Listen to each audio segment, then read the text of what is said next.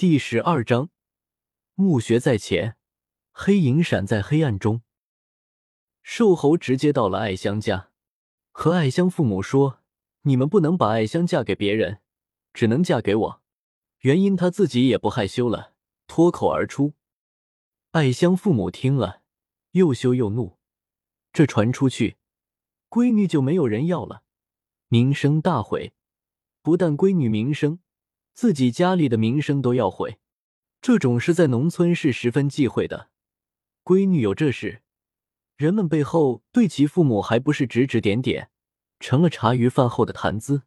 瘦猴这一杀手锏把艾香父母镇住了，去问艾香，艾香哭着不说话，等于说瘦猴言之凿凿，气得艾香父母吐血，最后和远方亲戚也闹得很不愉快，还是把艾香嫁给了瘦猴。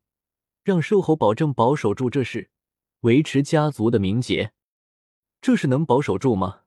瘦猴不说，大家猜测不已，觉得瘦猴娶媳妇太容易，议论如潮。瘦猴酒后吐了真言，有点炫耀，有点卖弄。这样一来，妇孺皆知。艾香心灵受损，其父母一饱经风霜，瘦猴不以为然。艾香父母便断绝和瘦猴的往来。松林没什么心眼，加上光棍一条，开始还恨瘦猴，后来瘦猴好酒好肉，他就接受了。毕竟是亲姐姐，又能怎么样？他也没别的兄弟姐妹。再后来一起盗墓，更是志同道合。松林父母多次哭着让他做点正事，娶个媳妇。松林没娶到媳妇。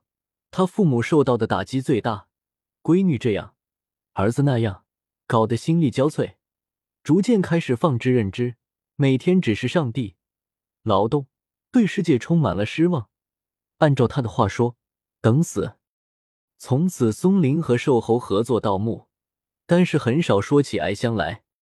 这个晚上，这个墓穴，也许可以改变他们的人生。瘦猴心里得意。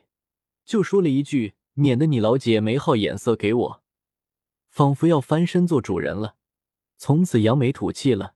松林没搭理，继续抽烟。四个人坐在地上，松林看着远方，偶尔还能听见煤矿上的轰隆声，那是翻斗车倒煤炭的声音。曾经他十分熟悉的声音，现在是有些恐惧的声音。半个小时后，松林、猴子和一个小伙下去。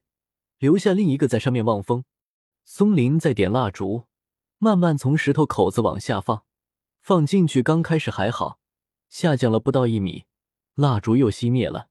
松林说：“这邪门的很，半个小时应该差不多了呀。”瘦猴眼珠一转，说：“可能有隔间，有隔间就会慢一点。”于是三个人再上来，继续坐在土堆里小声聊天。